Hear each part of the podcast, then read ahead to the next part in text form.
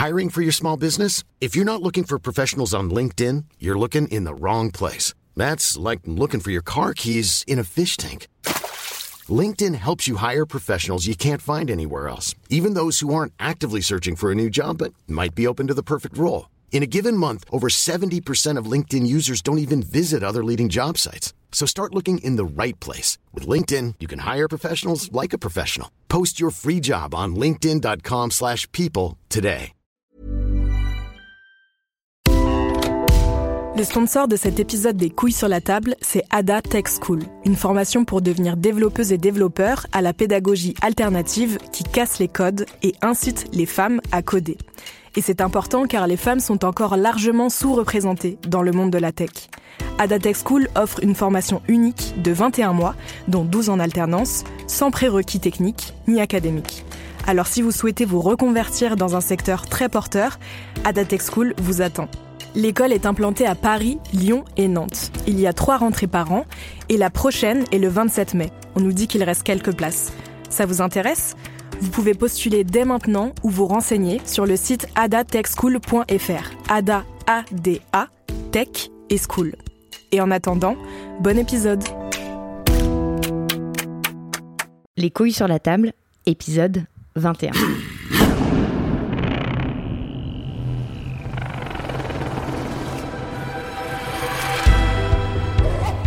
Quelle année? Nous voilà déjà au 21e épisode des Couilles sur la table, le premier podcast de discussion sur les hommes et les masculinités. Depuis le mois de septembre 2017, avec l'équipe de Binge Audio, on vous a proposé un jeudi sur deux des petits épisodes qui s'attachaient à parler des hommes en tant qu'hommes, à examiner les masculinités de manière engagée sans être trop militante. Enfin, on a essayé. On a parlé de contraception, de violences sexuelles, des masculinités noires en France, du mouvement MeToo, de pornographie gay, d'identité transgenre, de prostitueurs et de tâches ménagères. Et c'est pas fini. Dans ce 21e épisode, je vous propose de prendre du recul sur les 12 mois écoulés avec un sociologue qui suit de très près ces sujets depuis de nombreuses années. Bonjour Eric Fassin. Bonjour. Vous êtes sociologue et enseignant à l'Université Paris 8. Vous êtes chercheur au sein du laboratoire d'études de genre et de sexualité, le LEGS, c'est ça? Oui. Et vous êtes l'auteur de plusieurs ouvrages, dont euh, Le sexe politique, genre et sexualité au miroir transatlantique. Vous dirigez des thèses, vous faites partie du jury de nombreuses thèses aussi. Euh, et donc je vous ai proposé de clore cette saison avec moi et de nous faire bénéficier de votre expérience et de votre regard qui me paraît assez unique dans le monde universitaire français, aussi parce que vous faites partie du, du laboratoire euh, d'études de genre à Paris 8. Tout à fait. Euh, merci beaucoup de me recevoir chez vous. Merci. Pour commencer, je vais donc faire appel à vos talents de professeur et de pédagogue. Euh, il y a quelque chose qu'on n'a pas pris le temps de faire dans les 20 épisodes précédents de ce podcast, c'est euh, ce point de cours, cette explication théorique sur des concepts clés liés aux masculinités. Est-ce que vous voulez bien euh, commencer par nous expliquer comment sont nées les études de masculinité à l'université, les Men Studies en anglais? Pourquoi à un moment à l'université, on a eu besoin de parler des hommes en tant qu'hommes? Bah, D'abord, il faut parler des études de genre. Euh, c'est-à-dire qu'il y a non seulement des études féministes, comme on a commencé à le dire dans les années 70, euh, et a fortiori dans les années 80, non seulement en anglais mais aussi en français, mais il y a des études de genre. Et les études de genre, ça dit quoi? Ça dit qu'on n'est pas simplement en train de penser à partir d'un mouvement social, le féminisme, qu'on n'est pas seulement en train de penser, comme pour les Women's Studies, à un groupe social, qui sont les femmes, mais on est en train de penser à partir d'un concept, le genre. C'est-à-dire qu'on se donne un outil pour essayer de regarder la réalité autrement, d'avoir une prise sur elle. En particulier, les études de genre, dans les années 70, euh, se sont constituées avec l'idée qu'il euh, fallait en quelque sorte dénaturaliser le monde dans lequel nous vivons, c'est-à-dire que la naturalisation des places des femmes et des hommes, et singulièrement des femmes, eh bien, c'est ce qui organisait un ordre social hiérarchique. Les hommes à leur place, les femmes à leur place. Donc parler de genre, comme l'ont fait les féministes à partir des années 70, de manière critique, c'est-à-dire pas simplement pour dire il faut se conformer à des normes de genre, mais au contraire pour interroger ces normes de genre, c'est ça une sorte de révolution euh, dans la manière de penser ce qu'on appelait avant la femme, et ce qui devient à partir de là les femmes, mais aussi plus largement le genre. C'est-à-dire, il ne s'agit pas simplement de parler des inégalités entre les hommes et les femmes, mais il s'agit plus précisément de comprendre comment il se fait que dans des sociétés comme la nôtre, où en principe tout le monde est pour l'égalité, eh ben, il y a quand même de l'inégalité et de l'inégalité qui continue malgré tout, malgré toutes les proclamations, malgré la bonne volonté des uns et des autres, à la fois au niveau de la société, mais aussi dans nos vies privées. Donc comment le comprendre? Eh bien c'est là que le genre, ça peut aider à comprendre parce que ça montre comment nous sommes informés, nous sommes formés, nous sommes constitués par des normes, par des stéréotypes, par euh, tout un ensemble de fonctionnements sociaux qui font que indépendamment des idéologies égalitaires, eh bien, il y a une réalité qui est une réalité sociale, une réalité pratique, c'est l'inégalité. Ça, c'est le genre. Après, que viennent faire les hommes là-dedans? Mhm. Puisque le point de départ, c'était quand même de dire on oublie toujours les femmes, parlons des femmes. Le renversement, il s'est fait aussi bien dans les études de genre que dans d'autres euh, domaines. Par exemple, pour la sexualité.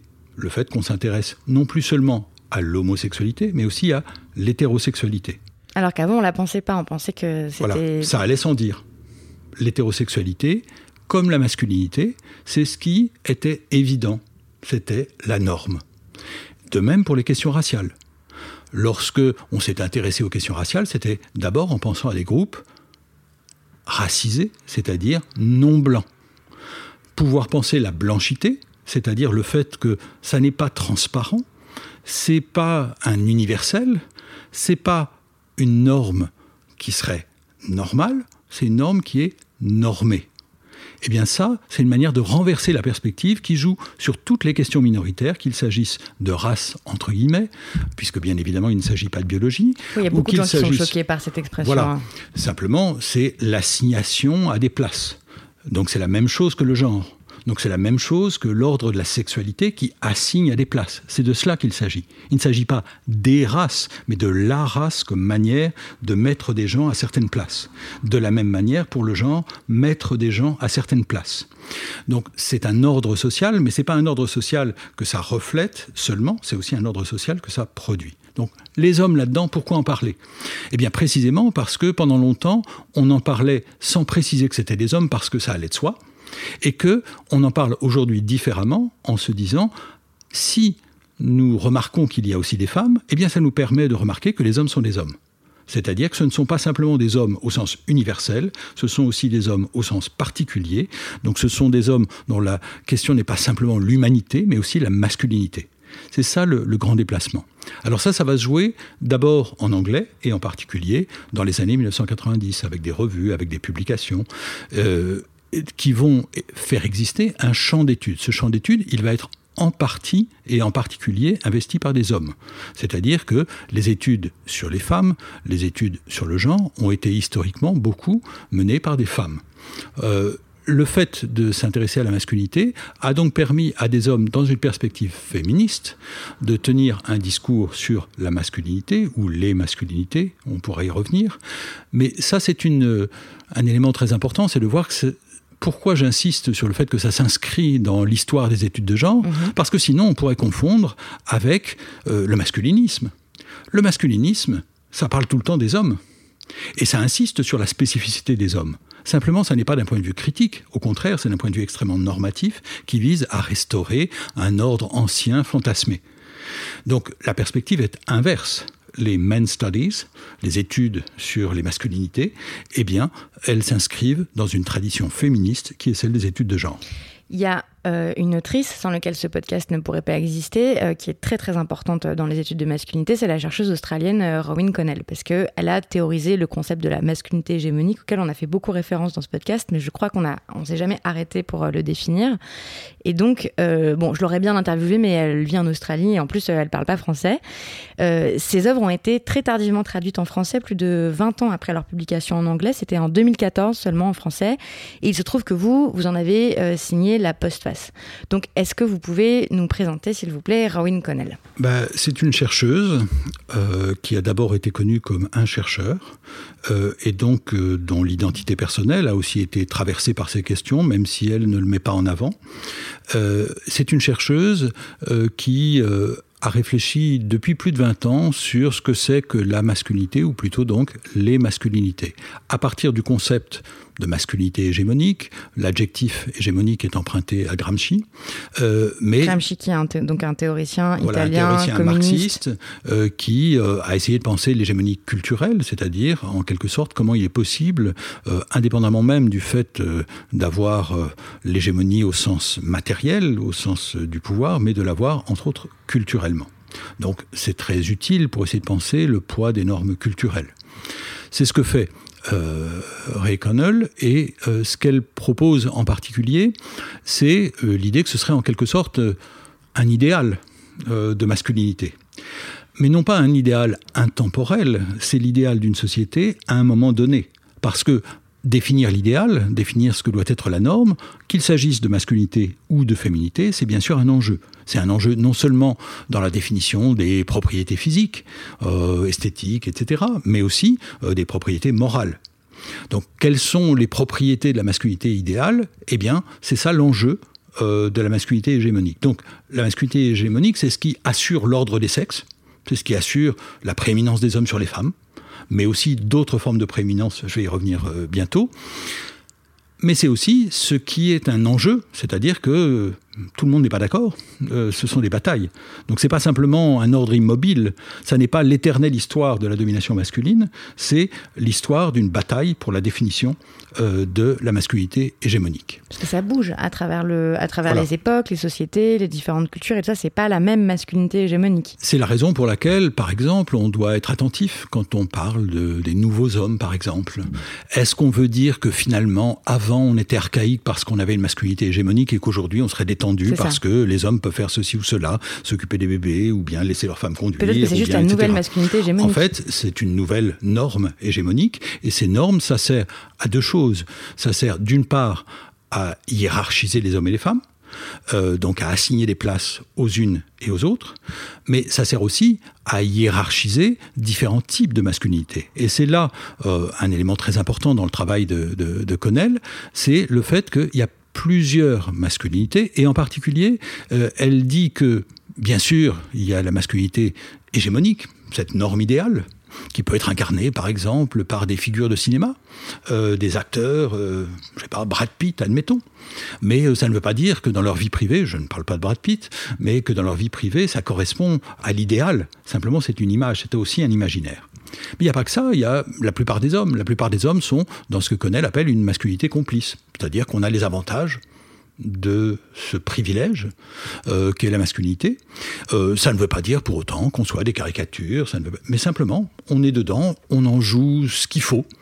Euh, on va regarder quelques matchs de la Coupe du Monde pour bien montrer qu'on est un homme et donc pour être accepté, pour faire partie du club, sans avoir nécessairement à se transformer en une sorte de beauf virulent.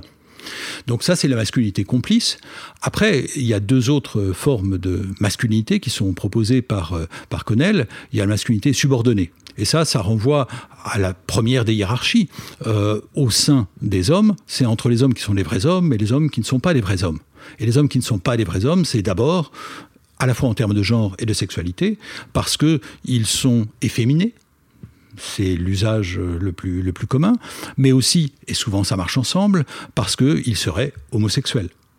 Donc c'est un ordre du genre et de la sexualité qui définit ceux qui sont subordonnés, qui ne sont pas les vrais hommes. Et enfin, euh, il y a encore une forme de masculinité qui est analysée par, euh, par Connell. Cette forme de masculinité, eh bien, c'est la masculinité marginalisée. Et là, ça renvoie non pas au genre et à la sexualité, mais plutôt à la classe et à la race. C'est-à-dire au fait que, eh bien, être un homme noir, c'est pas pareil qu'être un homme blanc. Et c'est pas pareil en particulier parce que, par exemple, aux États-Unis, on sait bien que, et c'est pas seulement aux États-Unis, mais que les hommes noirs doivent faire très attention à ne pas apparaître menaçants, tout simplement parce qu'ils sont des hommes et parce qu'ils sont noirs. Et donc, c'est une masculinité toujours déjà problématique. De même, euh, la masculinité des classes populaires, eh bien, elle peut paraître euh, euh, grossière en quelque bah, sorte. Vous parler des beaufs, par exemple. Voilà, l'image du beauf, eh bien, ça veut dire, en fait, c'est les autres. Hmm. Et les autres, souvent, ce sont les autres de classe, c'est-à-dire, ce sont les classes populaires. Je ne veux pas dire, bien entendu, que les classes populaires ce soit des beaufs, mais que dans la construction de la place des uns et des autres, on voit bien que la masculinité, ça n'est pas seulement quelque chose qui parle de ce que c'est que d'être un homme, mais c'est aussi quelque chose qui vient se greffer sur toutes les autres questions qui organisent la société. Le genre, de ce point de vue-là, et je m'inscris toujours dans la perspective qui avait été proposée par l'historienne états-unienne John Scott en 1986, dans un article fondateur sur le genre comme catégorie utile euh, pour l'analyse historique, et elle disait le genre, c'est pas seulement la manière d'organiser les rapports entre les hommes et les femmes, euh, à partir des différences perçues entre eux et elles, c'est aussi une manière privilégiée de signifier les rapports de pouvoir. Et ça, ça veut dire quoi? Ça veut dire que le genre, ça ne parle pas seulement des hommes et des femmes, ça ne parle pas seulement de l'ordre sexuel, ça ne parle pas seulement de genre et de sexualité. Le genre, ça parle aussi de classe ça parle aussi de race, ça parle aussi de nation, ça parle aussi de religion. C'est une des manières simples de dire que, par exemple, si on est en train de nous parler des viols dans les banlieues en nous disant a des tournantes, eh bien, d'un seul coup, on n'est plus seulement en train de parler des hommes et des femmes, on est en train de dire c'est dans leur culture et pas dans la nôtre. Autrement dit, on est en train de tracer des frontières à travers le genre, et on le voit bien aujourd'hui, qu'il s'agisse d'islam ou qu'il s'agisse d'immigration, la manière de tracer des frontières à partir du genre nous rappelle que le genre, ça parle d'autre chose que de genre, ça parle de tous les enjeux de pouvoir qui occupent nos sociétés, la classe, la race, la nation, la religion, etc. Vous avez parlé d'un privilège masculin. Euh, c'est une expression qui fait bondir euh, beaucoup de monde, notamment les hommes. Est-ce qu'on peut revenir sur cette notion de du fait d'avoir le privilège, un privilège masculin. Qu'est-ce que ça veut dire en fait? Bah, D'abord, dans, ce que vous dites, et à juste titre, euh, c'est bien le privilège de pouvoir être indigné lorsqu'on dit euh, qu'on bénéficie de privilèges. Euh, en fait, la blanchité, la masculinité, hmm.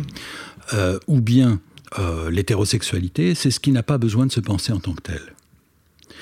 Que font toutes les études sur les minorités, mais aussi bien sûr tous les mouvements minoritaires, ces mouvements, ils interrogent la norme.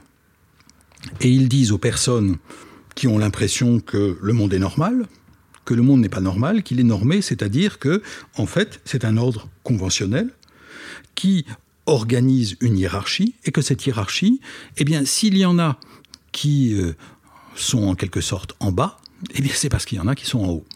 Donc, on le voit très clairement en matière de privilèges de couleur.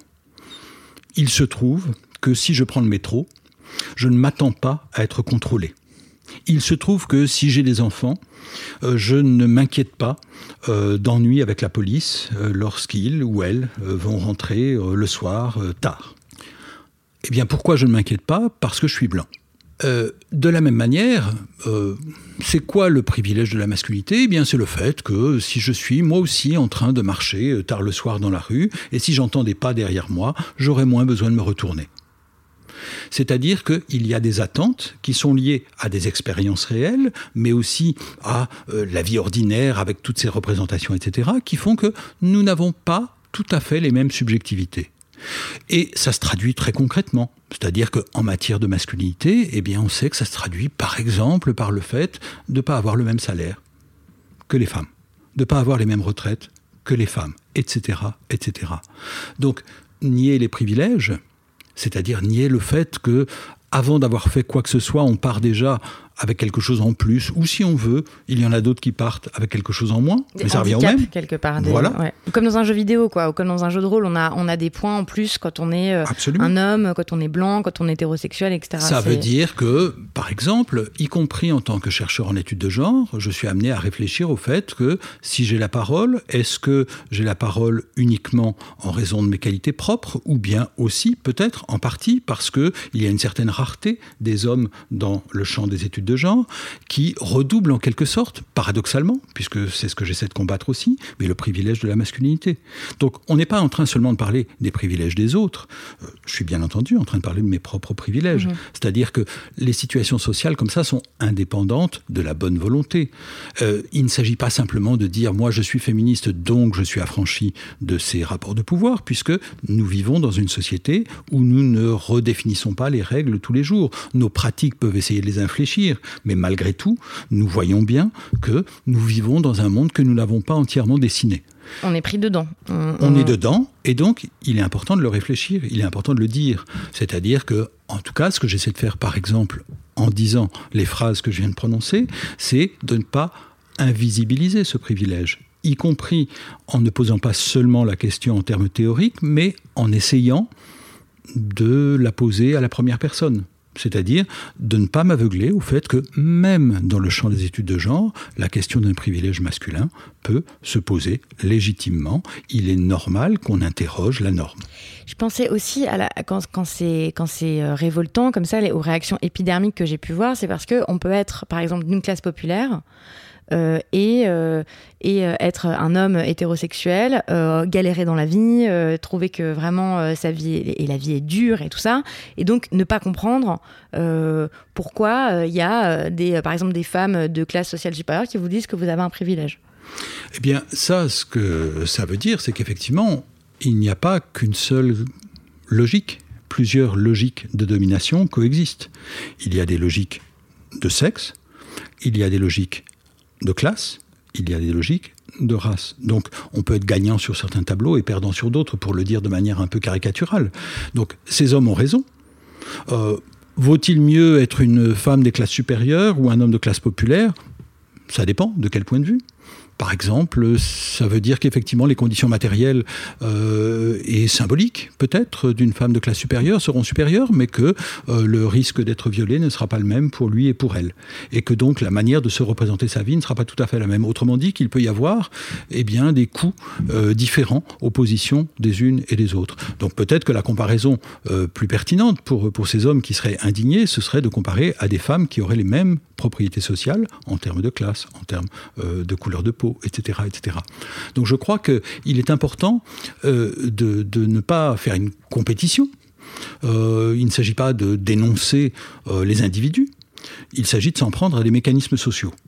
Pour ma part, je serais mal placé pour dénoncer des individus qui seraient les hommes, euh, puisque j'en fais partie de cette catégorie. Donc ça n'aurait pas de sens. En revanche, je peux essayer de contester le privilège de la masculinité, c'est-à-dire pas simplement le privilège des hommes, mais tout un ordre social qui organise la place des unes et des autres, c'est-à-dire que au nom des principes que beaucoup d'entre nous revendiquons, à savoir en particulier la liberté et l'égalité, eh il est important de s'interroger sur ces privilèges et pas simplement de dénoncer les privilèges des autres. Très bien. Arrêtez-moi si je me trompe, mais j'ai aussi l'impression que euh, ne pas penser la domination masculine comme un bloc, ça permet de, bien comprendre aussi que, euh, que cette, euh, cet ordre-là, il, joue différemment selon les catégories d'hommes. C'est-à-dire que les hommes aussi sont dominés par leur propre domination et différemment selon leur place sur l'échiquier social. Alors effectivement, lorsqu'on parle en particulier de masculinité subordonnée, comme le fait euh, Connell, ou bien de masculinité marginalisée, eh bien ça permet de complexifier, de pas simplement affirmer au singulier. Normally, being a little extra can be a bit much, but when it comes to healthcare, it pays to be extra. And United Healthcare makes it easy with Health Protector Guard fixed indemnity insurance plans. Underwritten by Golden Rule Insurance Company, they supplement your primary plan, helping you manage out of pocket costs without the usual requirements and restrictions like deductibles and enrollment periods. So when it comes to covering your medical bills, you can feel good about being a little extra. Visit uh1.com to find the Health Protector Guard plan for you. Hiring for your small business? If you're not looking for professionals on LinkedIn, you're looking in the wrong place. That's like looking for your car keys in a fish tank. LinkedIn helps you hire professionals you can't find anywhere else, even those who aren't actively searching for a new job but might be open to the perfect role. In a given month, over 70% of LinkedIn users don't even visit other leading job sites. So start looking in the right place. With LinkedIn, you can hire professionals like a professional. Post your free job on linkedin.com slash people today. La masculinité, la domination masculine, mais d'essayer de voir les mécanismes complexes. Cela ne revient pas à effacer la domination. La domination, elle est bien là. Simplement, ça permet de montrer qu'elle est complexe. Et on a intérêt à penser la complexité. C'est, à mon sens, le rôle premier des sciences sociales. Les sciences sociales, à mon sens, reposent sur deux principes. D'une part, celui de la complexité et de l'autre, celui de l'historicité. C'est-à-dire, d'un côté, c'est compliqué et de l'autre, ça dépend. Eh bien, en l'occurrence, ces deux principes, je crois qu'ils sont très importants pour penser la domination masculine, parce que, en particulier, lorsque je dis ça dépend, ça veut dire que une manière de se représenter les choses, c'est de dire depuis toujours il y a la domination masculine et au fond, malgré les apparences, ça ne change pas. Mhm. Une autre manière, c'est de dire avant il y avait la domination masculine, mais nous en sommes plus ou moins euh, émancipés, libérés. Les deux manières de poser les choses me paraissent euh, limitées et je crois qu'on a intérêt à penser plutôt comment la domination masculine, mais c'est quelque chose qui change. C'est-à-dire que ça n'est pas simplement un progrès ni euh, une immobilité, mais c'est quelque chose qui bouge et donc qui se reconfigure constamment. Donc on a intérêt à essayer de réfléchir à comment marche la domination masculine aujourd'hui, non pas pour dire ça va bien, euh, non pas pour dire ça va bien chez nous, même si ça va mal chez eux, euh, non, pas, pour, dire ça changera jamais. Ça change jamais. Parce que tout cela me paraît quand même avoir euh, l'inconvénient d'être politiquement très peu productif. pourquoi parle-t-on d'études de genre? Eh bien parce qu'il y a un mouvement féministe au départ, parce qu'il y a des mouvements gays et lesbiens, parce qu'il y a des mouvements sociaux qui remettent en cause l'ordre des choses. Donc les études féministes, les études de genre, et en particulier les études sur euh, les masculinités, eh bien leur raison d'être, c'est pas simplement une sorte de curiosité intellectuelle désintéressée. En fait, c'est une volonté de changer le monde. Donc ce sont des outils intellectuels, donc c'est un champ scientifique, mais ce sont aussi des armes militantes. Et politiques. voilà, donc c'est une manière d'essayer de changer le monde. Donc il ne faut pas se donner euh, un cadre théorique qui interdirait, de, qui interdirait de penser le changement ou qui nous permettrait de croire que finalement c'est fini et qu'on peut rentrer chez soi. Il ne faut pas rentrer chez soi, il faut continuer de se battre, mais pour ça il faut avoir des outils. Et donc il faut penser l'historicité. Et penser aussi la complexité, parce qu'effectivement, euh, la masculinité au singulier, ça masque le fait qu'il y a des batailles autour de la masculinité, entre les classes, entre les groupes sociaux. Lorsque, par exemple, on s'indigne euh, de, des formes de masculinité dans les banlieues, mhm. ou bien chez les musulmans, ou bien chez les migrants, eh bien, on voit que euh, c'est pas simplement une question d'outils, mais aussi une question d'armes. Et puisque c'est une arme qui est utilisée contre certains pour tracer des frontières, eh bien, on doit essayer de se donner des outils qui vont être aussi les armes pour contester ces assignations. Très bien. Où est-ce qu'on en est dans les études de masculinité en France aujourd'hui? Ce qui est intéressant, c'est que vous avez parlé de l'intérêt pour Connell. Cet intérêt est venu en particulier en France de jeunes chercheuses et chercheurs. C'est-à-dire que ce ne sont pas euh, les gens, disons, de la génération d'avant, dont je fais partie, euh, qui sont allés chercher de ce côté-là. C'est plutôt euh, des chercheuses et des chercheurs qui se sont dit on a besoin de ces outils-là. Donc il y a quelque chose qui se renouvelle de ce côté-là. J'ai une collègue qui est aussi euh, en partie une ancienne étudiante, Mélanie Gouarrier, euh, qui a écrit... La première euh, invitée des couilles sur la table. Voilà, mais qui, qui, a écrit une thèse et qui a donné lieu à un livre qui est une réflexion sur ce que c'est que la masculinité à partir d'enquêtes ethnographiques. il y a d'autres chercheurs, chercheurs, elle-même a contribué à l'introduction de l'œuvre de Connell, mais je prends cet exemple parce que il y a un effet générationnel là qui me paraît très important.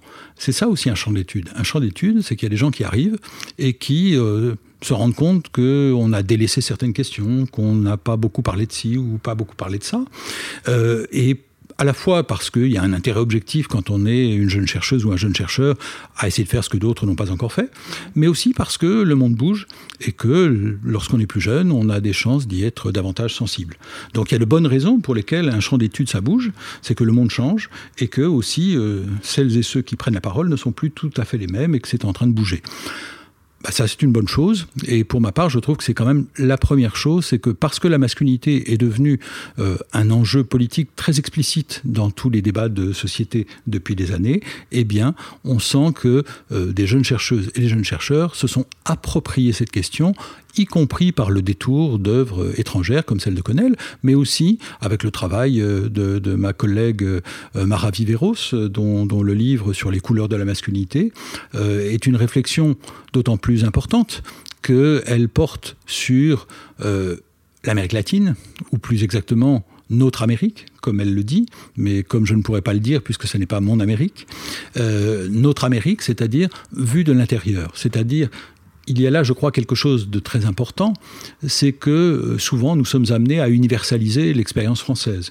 On peut écrire la domination masculine en pensant surtout à la France, euh, quitte à penser aussi euh, à la Kabylie. On peut écrire sur la masculinité en ayant en quelque sorte l'impression qu'on peut extrapoler à partir de ce que nous savons ici. Je crois qu'il est très intéressant de regarder ailleurs comme le font bien sûr euh, des chercheuses et chercheurs étrangers, mais comme le font aussi euh, des chercheuses et chercheurs en France, regarder ailleurs, eh bien, ça permet de ne pas avoir l'impression que c'est partout pareil, tout simplement. Et non seulement que la réalité est partout pareille, mais aussi que les questions qu'on se pose sont partout les mêmes, puisque précisément ces questions, elles sont liées au contexte dans lequel on vit. Le monde scientifique n'est pas un monde en dehors du monde. Euh, il y a deux autres concepts euh, dont on entend parler. Alors, je crois que ce ne sont pas vraiment des concepts universitaires, mais c'est de plus en plus populaire dans les, dans les médias. C'est euh, la masculinité toxique et à l'opposé, une masculinité qui serait positive. Qu'est-ce que vous pensez de ce concept de masculinité toxique? Moi, il me dérange un peu, mais je ne sais pas bien pourquoi, en fait. Écoutez, effectivement, ce ne sont pas à ma connaissance, en tout cas, des, des, termes qui sont beaucoup utilisés dans le monde universitaire, mais plutôt dans un monde militant. Donc en fait, euh, il s'agit euh, bah, voilà, de se donner des, armes pour, euh, pour dénoncer ou au contraire pour, pour valoriser des formes alternatives de, masculinité. Donc, à mon sens, j'y verrais moins des concepts au sens où c'est pas fait pour produire un champ de recherche, c'est pas fait pour mener des enquêtes, c'est pas fait pour. je ne connais pas sauf erreur, de, chercheuses ou de chercheurs qui les utilisent pour, mener des études. Donc voilà, c'est une arme. pourquoi pas? Après, euh, il faut. ça recrée de la norme en fait. C'est ça qui est tellement bizarre, c'est que ça me fait penser à, ce que disait. Euh, ça, me fait un peu penser à, ce qu'écrivait euh, Stoltenberg, donc qui est pas non plus un universitaire, mais qui disait parler de masculinité positive, c'est comme parler d'un cancer sain. Ça, c'est pas possible. Il y a quelque chose, en fait, dans, la volonté de recréer un idéal qui là serait positif et tout ça de masculinité, il y a, y a déjà un problème en fait. Bah, je pense que en tout cas, moi, ça n'est pas mon vocabulaire. Euh, et je pense que le but n'est pas euh, de proposer une vision alternative, mais plutôt d'interroger. Euh, c'est en ce sens-là que la, posture des études de genre est une posture critique. Pas simplement critique au sens où on l'entend peut-être plus communément, c'est-à-dire la dénonciation, mais c'est critique, c'est-à-dire prendre du recul, voir autrement, voir la norme à l'œuvre. Donc quand on fait ce travail critique, évidemment, on ne peut pas être en même temps en train de faire un travail normatif. Et je crois qu'il est, dans le registre militant, tout à fait légitime qu'on soit dans cette posture qui peut être de dénonciation ou de valorisation. Parce que, après tout, il faut bien transmettre des choses. Euh, je, ne les reprends pas à mon compte, parce que ce n'est pas mon travail, mais je trouve que, après tout, euh, il y a euh, sans doute une utilité à utiliser ces discours normatifs dans une pratique militante. Je n'en vois pas l'utilité euh, dans une pratique scientifique. Mhm. La pratique scientifique me paraît reposer sur une posture critique, et j'y insiste une deuxième fois, euh, cette posture critique n'est pas une simple dénonciation, c'est en fait une énonciation. On montre ce qui est. Et montrer ce qui est, c'est mettre sur la table, pour euh, reprendre une expression qui j'imagine a du sens pour vous, euh, mais c'est aussi euh, une manière de, mettre au jour, c'est-à-dire d'expliciter ce qui est implicite, de visibiliser ce qui est invisible. Ça n'est pas la même chose que de proposer un autre monde. De fait, lorsqu'on est dans les études de genre, on n'est pas en train de réfléchir à un monde qui serait sans genre mais on n'est pas non plus en train de réfléchir à un monde qui serait un monde d'un genre sympa. Euh, nous travaillons sur la domination. Nous essayons d'interroger la domination. Bien sûr, ça peut poser des questions. Moi, j'ai été amené à m'interroger sur euh, ça voudrait dire quoi, par exemple, des rapports de séduction dans une logique féministe. Vous avez écrit un, article juste après l'affaire DSK en 2012 qui s'appelle euh, Pour une théorie féministe de, la, séduction. Voilà.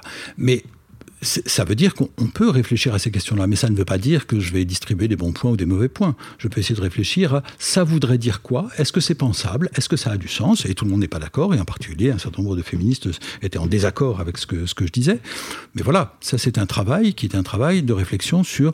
Euh, la manière, non pas euh, utopique de s'imaginer dans quel monde on pourrait vivre affranchi euh, du genre, mais quel travail on peut faire euh, à l'intérieur même des rapports sociaux pour euh, modifier les choses. Donc je, crois que, en tout cas, euh, je n'ai pas à disqualifier le fait qu'il y ait des usages normatif dans le travail militant ou y compris dans un travail pédagogique ou artistique ou etc. Mhm. Voilà, c'est une autre pratique. Je pense en tout cas que dans ma position et plus généralement dans celle des études de genre, il y a bien sûr quelque chose de normatif dans le simple fait d'être critique, c'est-à-dire interroger l'ordre du bah oui, monde, parce on, dit, on dit quand même que c'est pas juste, on dit que c'est pas bien. Vous avez dit vous aussi que les études de genre ça servait aussi comme outil de transformation sociale, politique et tout ça. Les études de genre ne sont jamais neutres. Bah oui. Euh, des études de genre neutres, c'est un peu euh, un oxymore. Donc on est bien d'accord. Simplement, ça n'est pas la même chose d'avoir un regard critique, c'est-à-dire d'interroger les normes, et de proposer des normes alternatives. Et en particulier, c'est ce qui s'est joué autour du concept de genre quand on compare l'usage qui est fait de ce concept dans les années 50, dans le milieu médical et psychologique, et dans les années 70 par les féministes. Que disent les féministes? En gros, elles font, dans les années 70, du Simone de Beauvoir. C'est-à-dire que on va montrer qu'on ne naît pas femme, on le devient. Que faisaient euh, les médecins? Euh, et les psychologues et psychanalystes dans les années 50, euh, comme John Money, comme Robert Stoller, qu'est-ce qu'ils faisaient? Ils disaient, effectivement, en substance, on ne naît pas femme, on le devient, simplement, on va vous aider à le devenir. Ce que disent les femmes, c'est, euh, dans les années 70, ce que disent les féministes, c'est on va vous aider à, ou on va travailler ensemble, plus exactement, à ne pas être enfermé dans ces normes. Donc je crois que le travail qu'on peut faire, c'est un travail qui vise à essayer de desserrer euh, la prison des normes. Euh, faire en sorte que ces liens soient un peu moins contraignants, qu'ils soient un peu moins oppressants, qu'ils laissent un peu plus de jeu un peu plus de liberté. Mmh. ouais, de jeu au sens d'espace libre, mais aussi de jeu d'un côté ludique aussi. Absolument. Mmh. Donc par exemple, c'est la question euh, de, la séduction que je posais auparavant, c'est-à-dire qu'est-ce qui est désirable? Euh, Est-ce est, est que l'inégalité est désirable? Je crois que c'est quelque chose qui bouge dans le temps on peut regarder que, par exemple, les modèles de, de, désirabilité ne sont pas tout à fait les mêmes, euh, disons, dans le 19e siècle victorien ou bien aujourd'hui. C'est-à-dire que euh, l'intelligence, la compétence, euh, la force des femmes sont davantage revendiquées comme des qualités qui sont potentiellement désirables au lieu de devoir être des choses un peu embarrassantes qu'il faudrait cacher pour ne pas risquer de menacer d'éventuels compagnons, etc. c'est la phrase de Baudelaire hein, sur vraiment les femmes intelligentes, c'est un plaisir de pédéraste. Voilà. C'est une phrase terrible pour dire. Euh, et je crois que cette phrase-là paraît archaïque aujourd'hui. Euh, et ça, ça dit quelque chose. Ça dit non pas que tout va bien, mais ça veut dire que tout peut changer et que donc on n'en est pas là une fois pour toutes. Alors bien sûr, là, c'est dans le cadre de l'hétérosexualité et ça n'est pas la seule manière de penser euh, la manière d'être une femme, évidemment, ou d'être un homme. Évidemment. Et de ce qu'on désire en tant qu'homme hétérosexuel aussi. Mais ce qui est intéressant, c'est de voir que la question de qu'est-ce qui est désirable, qu'est-ce qu'on cherche chez d'autres? Bah, C'est traversé par des questions de genre, mais que être traversé par des questions de genre ne veut pas dire que c'est une vérité définitive, immuable, etc. En fait, c'est constamment reconfiguré. Et évidemment, ça veut dire qu'il y a constamment des pièges aussi, c'est-à-dire que par exemple, des formes de libération sexuelle qui font que euh, sera moins valorisée une forme de chasteté, mais davantage une forme d'enthousiasme sexuel, eh bien ça peut se retourner aussi en instrument de pression. Donc il n'y a pas là-dessus d'acquis définitif, puisque c'est une bataille permanente. Le genre, ce que ça nous raconte, c'est... Euh, une bataille permanente dans l'histoire pour euh, redéfinir les normes. Euh, mais s'il y a une bataille, c'est bien que c'est pas simplement l'histoire d'un progrès. C'est l'histoire aussi de, choses qui avancent, de choses qui reculent, que ce qui mm. avait l'air bien peut se retourner contre les dominés. voilà. Donc ce sont des batailles. Ce qui veut dire aussi que chacune, chacun, euh, que ce soit dans le domaine militant, que ce soit euh, dans le domaine des études de genre, ou que ce soit dans la vie quotidienne, eh bien, doit réfléchir. C'est-à-dire qu'il ne suffit pas d'appliquer des recettes. Il faut essayer de comprendre le monde dans lequel on est, les relations dans lesquelles on est, les mondes sociaux dans lesquels on est. Euh, je crois que c'est pour ça que ça demande un grand travail d'intelligence de la part de tout le monde en particulier bien sûr euh, des femmes euh, qui sont les premières concernées, mais euh, et pas simplement dans le champ des études de genre, et pas simplement pour les féministes militantes, pour tout le monde. Donc je crois que ça demande un travail d'intelligence des choses, c'est-à-dire essayer de comprendre où on est, à quel moment on est, pour ne pas se, faire piéger par le fait qu'on applique des recettes d'hier pour des combats d'aujourd'hui. Ou de comprendre aussi notre propre désir, non, nos propres euh, envies, mais en même temps, en même temps, c'est toujours étrange parce qu'on se dit on peut pas, on peut pas changer ça, on peut pas changer nos désirs et nos, le fait, par exemple, d'être, euh, par exemple, le nombre de, femmes qui disent ah bah moi je suis féministe, en revanche il est hors de question que je sois euh, attirée sexuellement par un homme qui est féminin. Ça n'est pas possible. Je pense à des femmes hétérosexuelles hein, qui disent, par exemple, qu'elles ont envie, elles qu'on les accepte avec leur côté fort et indépendant, etc. Mais qui disent moi, ce qui m'excite, moi mon désir à moi ce sont euh, des hommes euh, dans la virilité traditionnelle et certainement pas des hommes qui sont efféminés. Et elle dit j'y peux rien, je vais quand même pas choisir, je sais, c'est moche, mais bon, c'est comme ça. Ça n'est pas un choix, mais ça ne veut pas dire qu'il n'y a pas d'histoire. En fait, ce qui est frappant, c'est que justement, elles peuvent considérer pour elles-mêmes que le fait d'avoir certaines propriétés qui n'étaient pas désirables hier peuvent les rendre désirables aujourd'hui. Eh bien, ça veut dire qu'il euh, en va de même dans l'autre sens. En fait, je crois qu'il y a une illusion qui, est que soit on choisit, soit on ne choisit pas. Et si on ne choisit pas, bah, je suis comme je suis, le monde est comme il est, la nature est comme mm. elle est. Oui, mais il y a autre chose, il y a l'histoire. Le fait que les choses bougent.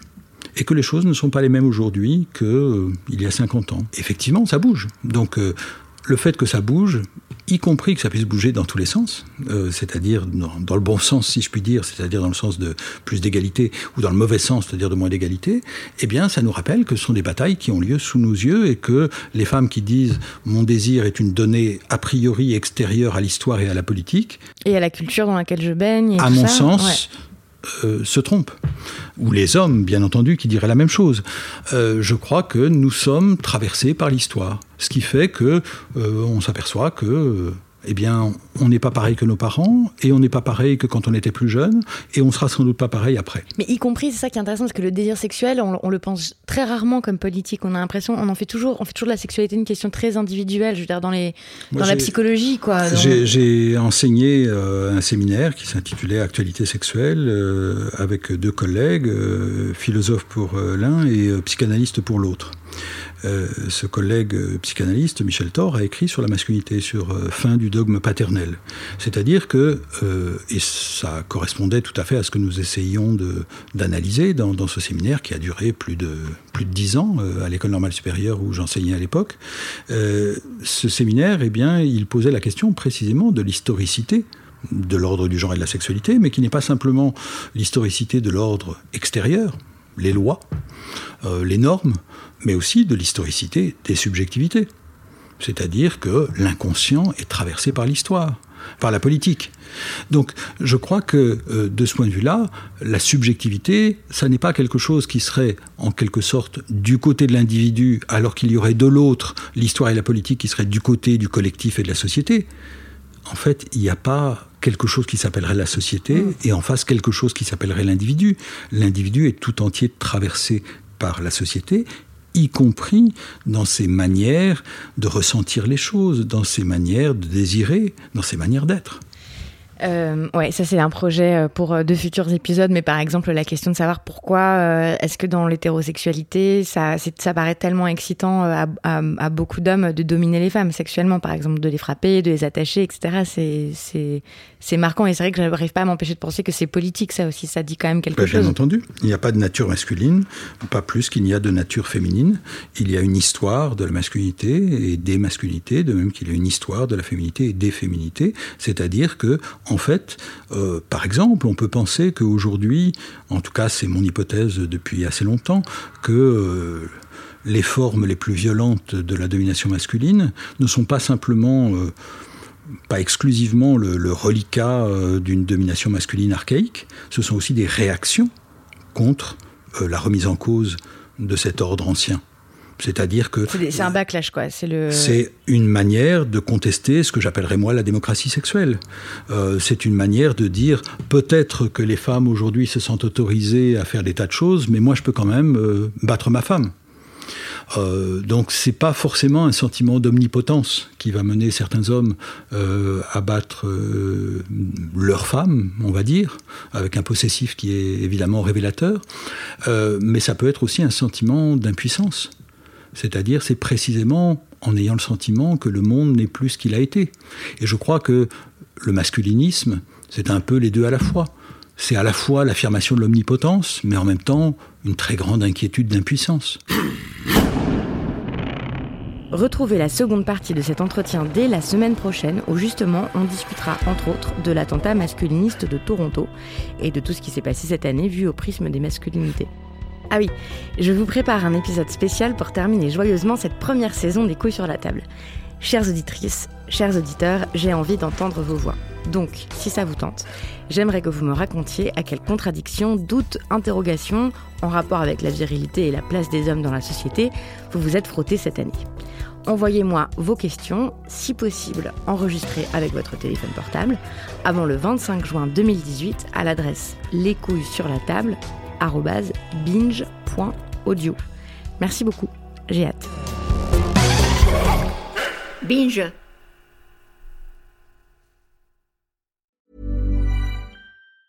Planning for your next trip? Elevate your travel style with Quince. Quince has all the jet setting essentials you'll want for your next getaway, like European linen, premium luggage options, buttery soft Italian leather bags, and so much more. And is all priced at 50 to 80% less than similar brands. Plus, Quince only works with factories that use safe and ethical manufacturing practices.